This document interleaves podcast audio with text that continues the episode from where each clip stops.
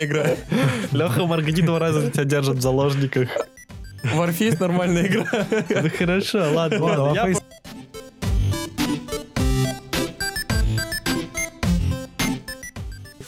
Дамы и господа, приветствую вас на третьем выпуске «Мама, я гейна». Или как там, геймер, Пидор. гей- геймеры и прочее. Да, да, да, и все такое. Вот. Я Артем, и сегодня, к сожалению, я буду ведущим. Остальные товарищи, Мы, мы, мы подсасываемся. пре- представьтесь. А, Я Алексей, я выговариваю букву Р. Я Владислав, и все. Вот. И на этого достаточно. Сегодня мы поговорим о моделях распространения игр, как мы пришли к тому, к чему мы пришли, и почему непосредственно некоторые системы у нас сейчас существуют. Началось все с обычной классической системы. Непосредственно разработчик идет к издателю, просит у него денежку, на эту денежку делает игру, он ее делает, делает, делает, потом такой, на, ты берешь, покупаешь это дело. Соответственно, идея в том, что у тебя просто есть фиксированный прайс за какой-то проект, ты его купил, ты все. Что происходит в итоге? Что если игра отбивается, непосредственно есть какая-то прибыль, все хорошо, издатель доволен, разработчик, возможно, получает деньги на вторую часть. А, Но это, в принципе, никого не особо не устраивает, потому что денег-то хочется больше, и поэтому появился э, DLC. Ну, это дополнительный контент, который, во-первых, его разрабатывать гораздо проще, чем новую часть игры, потому что вполне возможно, вам не придется пере- перелопачивать все с нуля. У вас есть, по сути, уже готовый фундамент игры, для которого вы разрабатываете не целиком проект, а какие-то его просто конкретные части. Поэтому в производстве он гораздо дешевле, он и гораздо проще, и быстрее, но при этом он точно так же может принести какие-то деньги. И он обеспечивает, скажем так, стабильный поток денег в разработчика. Алексей, есть что добавить? Ты, блин, по-моему, начал с самого конца В рассказывать. смысле? Ну, С самого начала, это самая первая система же была. А, подожди, DLC же появилась очень позже. Давайте просто вспомним, что есть Тетрис. И был. Ах, Ну, вообще не было монетизации за игр. Были пинболы всякие. Я просто я думал, ты начнешь рассказывать как раз э, того момента, вот с начала нулевых, конца 90-х, когда просто продавались игры, и на этом все, никаких DLC, ничего ну, не было. Вот, ну, я рассказал, у нас как раз из этого уже потом вытекает DLC. Ну, и, и онлайн пошел. Изначально система обычная, что ты, ты купил игру, все. Да, справедливо. Вот, А. э, типа, следующий этап такой. Совсем другая ветка. Это непосредственно пошло развитие онлайн-проектов. Э, Их особенность в том, что э, если ты выпускаешь онлайн-игру, она, в принципе, может жить гораздо больше, чем одиночная игра. Она лишена той проблемы, что разработчики два года что-то клепают, а потом человек прошел это за там, ну, часов там 10-20, и все. И больше он к этой игре не возвращается. Вот. И если он перепроходит игру, он как бы, ну, никак, ни- никак финансово разработчика не поддерживает. Онлайн-игры отличались тем, что при покупке игры она жила гораздо дольше. Э, ну, например, тот же Warcraft, сколько в него лет? О, Ну, лет- акти- активный, скажем так, период. 2006 начало или 2003? 2003, по-моему, Это да. начало. Да ладно, нет. Ну, или 2006 По-моему, сейчас. 2006 Ну, вот я не помню, 3 или 6. Я был мелким И- говнюком, когда третий Warcraft вышел, я его проходил. Сейчас я погуглю быстро. 2006 мне было 10? Я тогда рыбку Фредди еще перепроходил. А, World of Warcraft, 2004. А, Ну, 2004. не 2000, ну, 2004 он вышел. Пик, по-моему, там был на 2007-2008, ну, что там, ну, короче, ближе к десятым годам. И потом уже начало, ну, постепенно стухать. Потому что начали появляться другие игры, и MMORPG уже перестали быть настолько интересными, кроме китайского и корейского, всего этого Ух. азиатского. Сейчас, рынка. короче, расскажем, почему вообще ММО появилось и нафига оно нужно. Соответственно, особенность онлайн-игр была в том, что одна игра достаточно долго может э, поддерживать игроков каким-то интересным контентом. Собственно, поэтому начали в нее вливать э, дополнения, как выходили аддоны к Warcraft, которые упоминались в предыдущем выпуске. Непосредственно идея в том, что выходило масштабное какое-то обновление, которое привносило огромную пачку контента, которое было сделать значительно проще, чем целиком новую игру, потому что фундамент уже заложен, техническая база есть, и просто ну, добавить новый контент банально. Ну, не совсем. Тебе надо добавить новый контент и не нарушить старый. Тут еще Ну, встает проблема. Сейчас все на это кладут большой болт Не, ну, конечно, там про история- соблюдение ис- канонов. Ну, соблюдение канонов, да, это уже перестало Вот. быть... Да. Э, Соответственно, э, единственная проблема, которая возникает здесь, это необходимость поддержания интереса к игре. И тут как раз-таки появился гринд. Э, необходимость потратить какое-то время на то, чтобы приобрести новые навыки, новое оружие, новые умения, и в котором ты просто однообразно выполняешь какое-либо действие. И это была, скажем так, не просто какая-то злая задумка, это был э, метод, э, как сделать так, чтобы ты больше времени провел в игре. Опять же, связанный с той идеей, что разработчики могут долгий период разрабатывать какой-то э, игровой период, который ты пройдешь за несколько часов. И чтобы как-то растянуть впечатление от этого, они добавляли туда непосредственно гринд который вставлял пороги и, по сути, искусственно, но растягивал э, протяженность игры. Вот.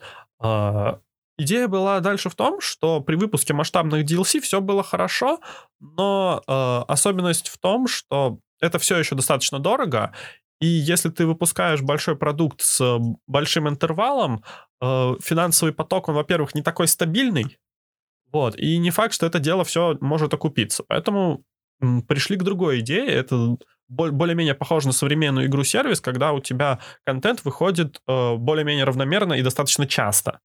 Вот, и как раз-таки это началось с Team Fortress, насколько я помню, что э, идея-то в чем была? Когда вышел Half-Life 2, все хорошо, все ждали продолжения, и вместо выхода третьего Half-Life они выпускали эпизоды, которые вроде как продолжение, но ну, это не полноценная игра, и она не имела ни такой рекламы, ни такой раскрученности, ни такого желания со стороны игроков.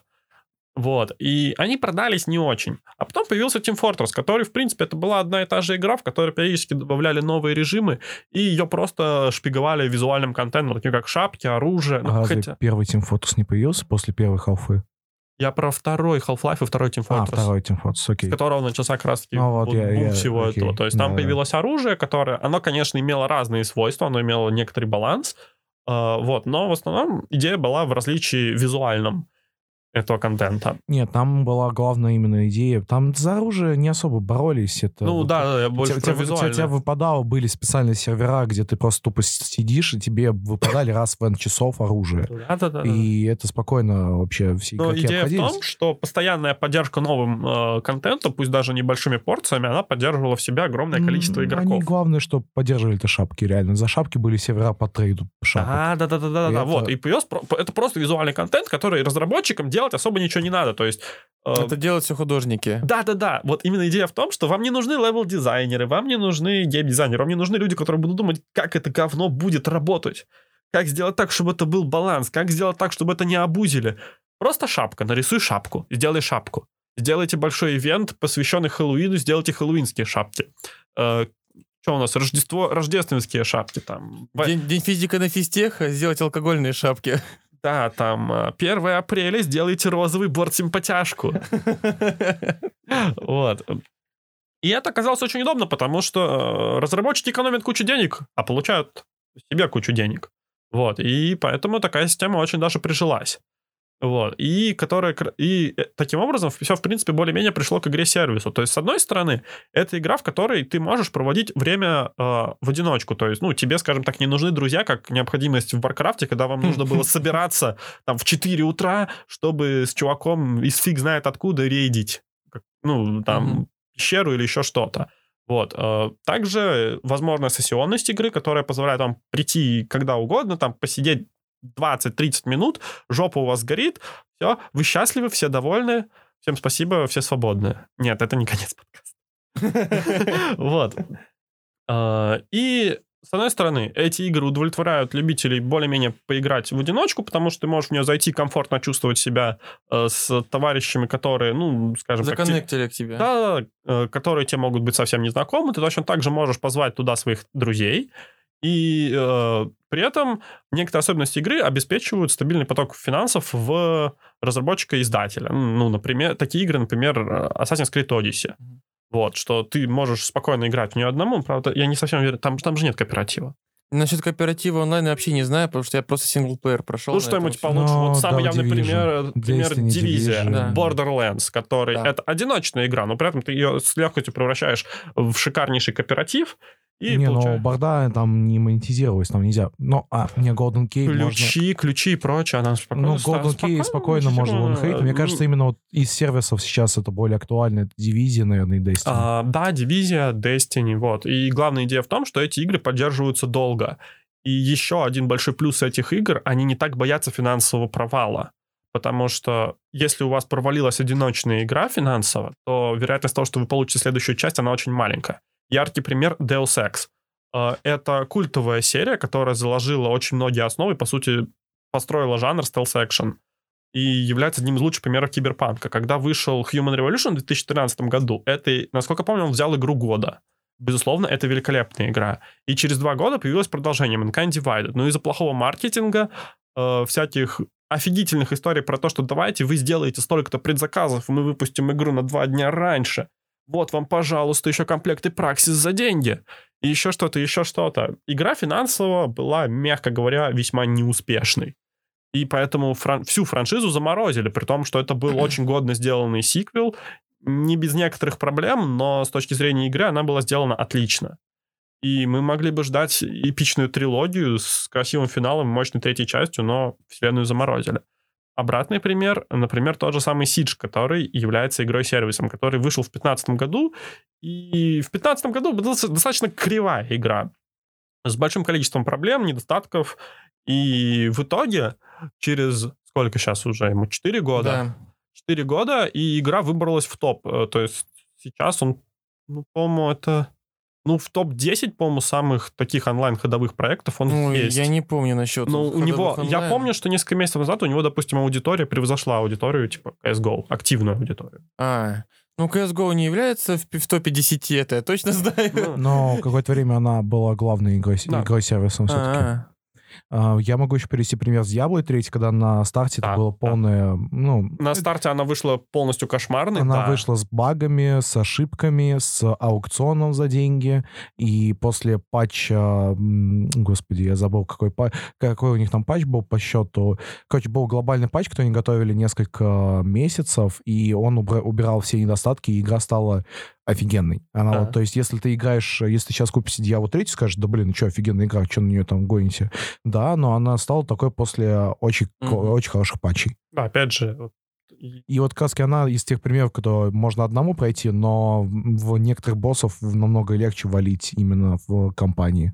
И особенно, если у тебя хорошие шмотки, которые можно купить было за денежки. Ура! Вот. И, в принципе, особенность таких игр, что более-менее в такой модели распространения довольны все. То есть игроки получают возможность играть как одному, так с друзьями, так с рандомными людьми. При этом можно не тратить деньги дополнительно. Да, то есть это позволяет, что при поиске, допустим, товарищей вам не нужно раздобыть для себя столь мощный, новый мощный шмот. То есть, вы можете, если у вас есть друзья, вы можете платить меньше. Вот. Но у нас нет. Друзья. А, Разработчики при этом, они получают больше денег, потому что стабильно поддерживающая игра, она собирает все больше и больше аудиторию.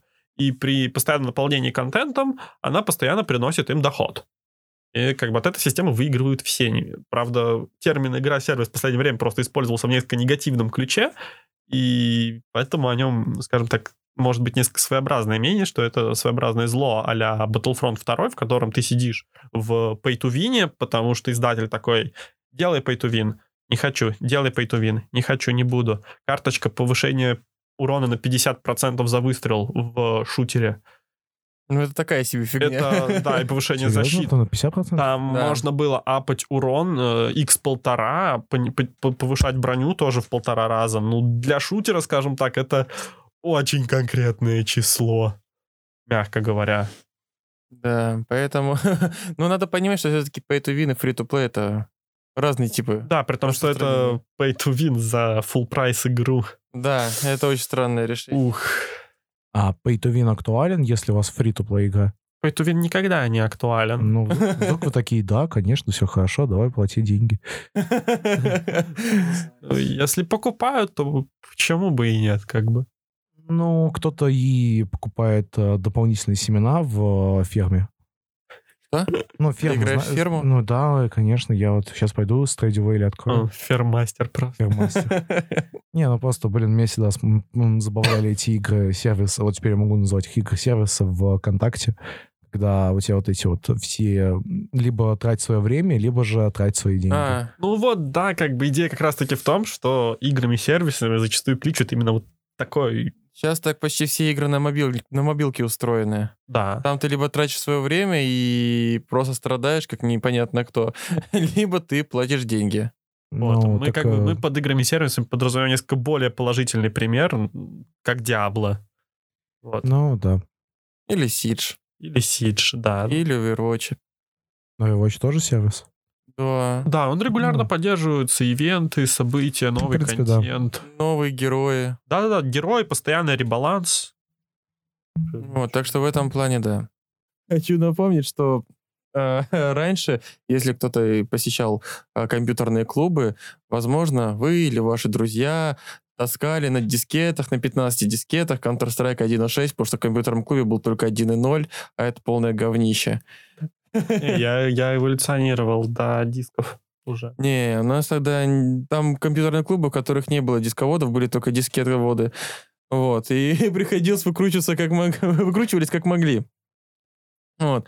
Но основная идея какая? Э, Разрабатывались, ну, вспомним- вспоминаем те же Sega Mega Drive, Super Nintendo, Dreamcast и PlayStation 1. Интернетов не было, диски продавались в магазинах, на рынках, где угодно. Ну да, мы получали ТВ-рекламу, тогда были популярны журналы Вот, да. прочее. А, Игромания та же, царствие небесное. Давайте был, дружно нажмем F. был, Да. был- был очень классный этот э, журнал компьютер, лучшие компьютерные игры, ЛКИ. Что-то было такое. Он был очень классный. Я по нему гайд по инвокеру смотрел. Вот вы ржете, а я так э, научился играть немного хоть. Ну, А, Был реально классный Был журнал. «Один дома», такой небольшой, черно-белый. Там тоже было сначала шутки, всякая хрень, и потом прям про игры, обзорчики были. Подборочки консольных команд и прочего веселого трэша. Вот. Ну и э, проблема в том, что в России-то не было лицензионных игр как таковых. Тут мы как раз возвращаемся к нашему разговору про Фаргус, который пиратил все это дело для нас, за что им большое спасибо. Но не спасибо за озвучку и переводы. Вот. А, Ну и, соответственно, а, какие хитрости, как вообще издавались игры и что происходит. А, ну, если Super Nintendo, Sega Mega Drive выпускала, по сути, просто платки, на которых была записана игра, то когда начали выпускаться игры, стал вопрос, как защититься от долбанного пиратства. И, например, та же Sega Dreamcast, они, у них был свой тип дисков, который был чуть больше, чем CD, но меньше, чем DVD, чем- меньше, чем DVD. Он там памяти было на 1000 мегабайт. Вот. Идея была такая, что ты не сможешь переписать с 1000 мегабайт на 700 мегабайт. В итоге пираты просто брали и вырезали контент, и поэтому, когда ты играл в Sega Dreamcast, можно было играть без музыки, например, или вырезанные диалоги, или с- э, урезанные сжатые видосики. Вот, и поэтому многие игры мне с Dreamcast помнятся как какая-то крепота, потому что была какая-то средневековая игра, ну там полусредневековая, с монстрами, нужно было а, спасти мир от а, монстров, от всяких минотавров, циклопов, и ты идешь туман, и там должна играть по-хорошему музыка. Но ты идешь, туман, и тишина. Ты слышишь просто э, звук шагов, скомпрессованный, грубо говоря, с 5 мегабайт до полумегабайт. Все. И это настолько криповая вещь была. Вот. И этим страдали а, Sega Dreamcast. А PlayStation, насколько я знаю, такой фигней не страдали. Вот. Но, честно говоря, из-за того, что у нас не было как таковых лицензионных игр, PlayStation, по-моему, первый просто на диски перебрался уже. да, Вот. Но они, так как ну, первые перебрались, у нас опять же с лицензионными играми были большие проблемы. Сказать что-то про издание игр на PlayStation я сказать не могу. Вот. Ну а с третьего уже они сами добавили свой PlayStation Network, чтобы можно было заходить и выкачивать. И, соответственно, подключаться к интернету, проверять, что игра не битая. Очень удобно. А, ну потом появились ключи же просто, которые на диске нужно было каждый раз вводить еще. Да. Да, было, кстати, и такое, такая вещь. э, У меня Warcraft был лицензионный. Попрошу тысячу рублей за него тогда отдал. Тогда большие деньги были на самом деле. Подожди, косарь за Warcraft? Да, лицензионный, Я за 350 купил. пиратский. Ух. Нет. Лицензионный? Ну да, у нас был диск лицензионный. Прям лицензионный. Ну, да, да, хозяин. Вот со всей вот этой официальной озвучкой великолепный.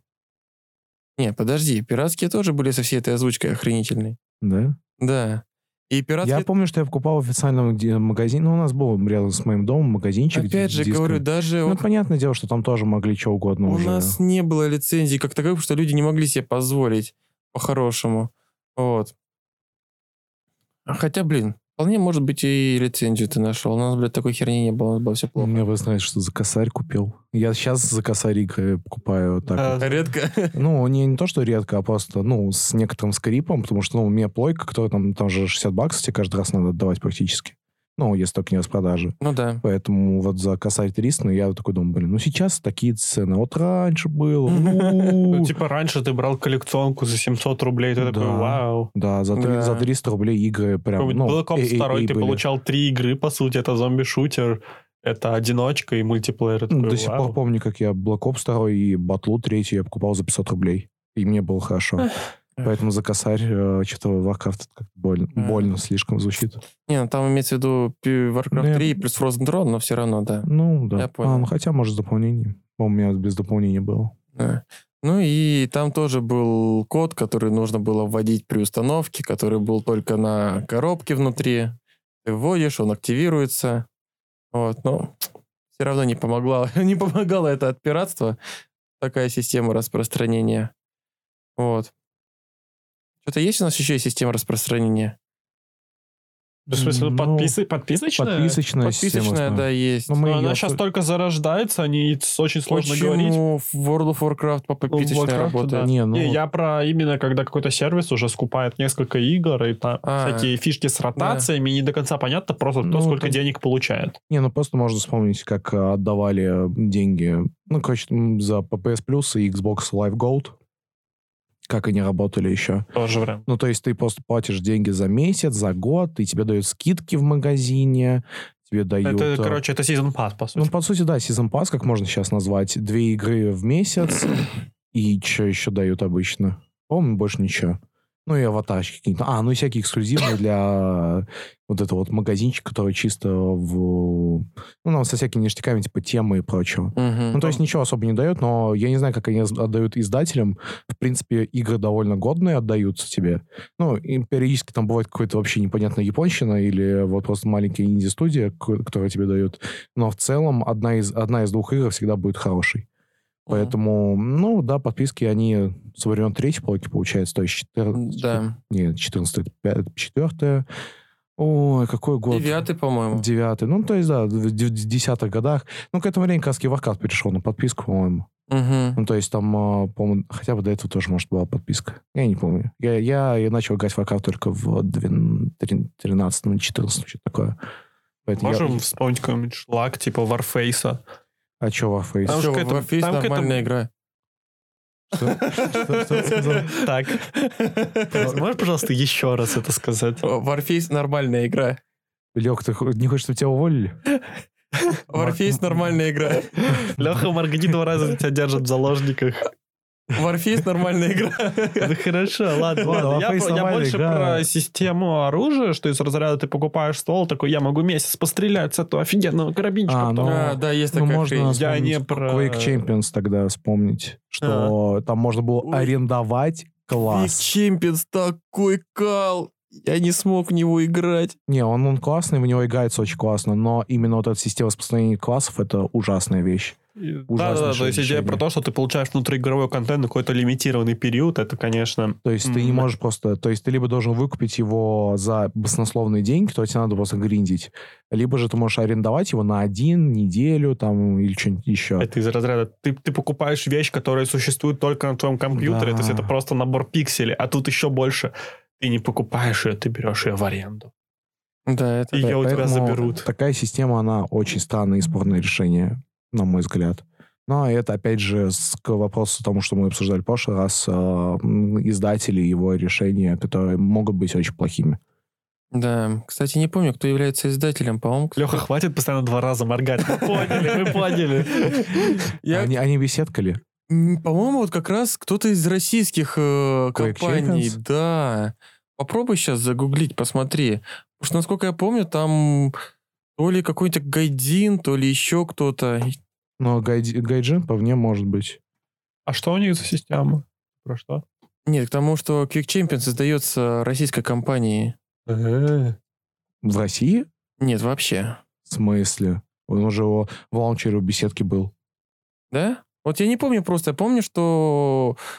А, Bethesda, да, паблишер Да? Bethesda. Потому что я А. помню, что у них был этот свой, э, ну, свой, у них есть свой очередной магазинчик, Мгм. и э, чтобы я тогда играл в закрытую бету, чтобы попасть э, в закрытую бету, тебе нужно было скачать их лаунчер. Только Мгм. через него он запускается. Все окей, вопросов нет. А в России... Знаешь, с кем ты перепутал? Не, ну в России, понятно, есть какой-то издатель. Но это уже не важно. Я просто думал, глобальный издатель. Не, все, беседка, все нормально. Это не конец, это сейчас будет классная история тоже. Про Telltale и сериальную систему распространения, то я что-то... Я, я просто в игры кино вообще не играю, поэтому у меня как-то вылетело Так это из есть, не, головы. там не только Telltale так распространялось. А Кто еще? Есть, например, э, игра классная Dreamfall Chapters. Вот, ну как классная? Была просто игра э, Dreamfall. И была Ой. игра Chapters? Нет, была игра The Longest Journey. Первая, она была point and click, э, квест. Вот, потом Dreamfall, The Longest Journey. Она была продолжением, рассказывала другую уже историю, что происходит. Вот. Но она уже была не point click, она была с нормальным управлением, но тоже там... И, и немного экшена не добавили. Вот. Но после этого студия обанкротилась, не после этой игры, но после другой обанкротилась, и все, мы не увидели ничего. И пришла THQ Nordic, которая сказала, мы хотим купить права на эту игру. Они купили права, выложились на Кикстартере, и потом каждый раз они выложили, там, сделали первый эпизод, выложили первый эпизод. Потом бац, сделали второй эпизод, выложили второй эпизод. Вот, доступно полностью, вот. И там видишь эти части, типа там первая глава, вторая глава, но просто раньше она выходила вот э, таким вот стрёмным образом. Ну, Просто система не получила особого развития, потому что она только вот нужна была вот именно в таких играх, которые можно... Они очень похожи на кино, и как бы если мы рассматриваем как полноценный кинофильм, это полноценная игра, то вот такие игры, они просто, просто как сериалы. То есть у тебя есть... Ну, еще надо понимать, тут даже больше не в то, что похоже на кино, а в том плане, что... Что, что, для чтобы ты нор- мог продать э, игру, продолжительность которой часа два. Даже не в этом. Скорее, Нет? там проблема какая? Нордики, э, ребята, ну, они хотели не запороть эту серию, и они, помимо того, что они, они, у них была идея сразу выложить полную игру. Ну, во-первых, они бы ее выложили вот как раз через полтора года, когда они закончили. А так они выкладывали, и они могли получать фидбэки и смотреть на то, как люди реагируют. И видоизменять следующие куски. То есть там бас, людям не понравилась такая-то механика. Ну, давайте немножко что-то изменим. Вот, там, людям не понравилась эта сюжетная линия. Давайте что-то перепишем немного. То есть они придерживались общей идеи, но таким образом они, во-первых, получали фидбэк, во-вторых, а, сейчас чуть-чуть, вот, во-вторых, они а, не заставили игроков ждать очень долго. Ну, потому что они первую часть, первую главу и сам движок пилили год, а там еще полтора года выпускали частями эту игру. Ну, два с половиной года после Кикстартера, ну, А, ну, большой промежуток. Идея так же, как с играми и сервисами. Типа, чем чаще ты кидаешь каким-то количеством контента в игроков, тем э, больше у них интерес к игре поддерживается. Ну, типа того. Концовка, запись третья, нас выгоняют из рубки. Мы ничего не можем с этим сделать.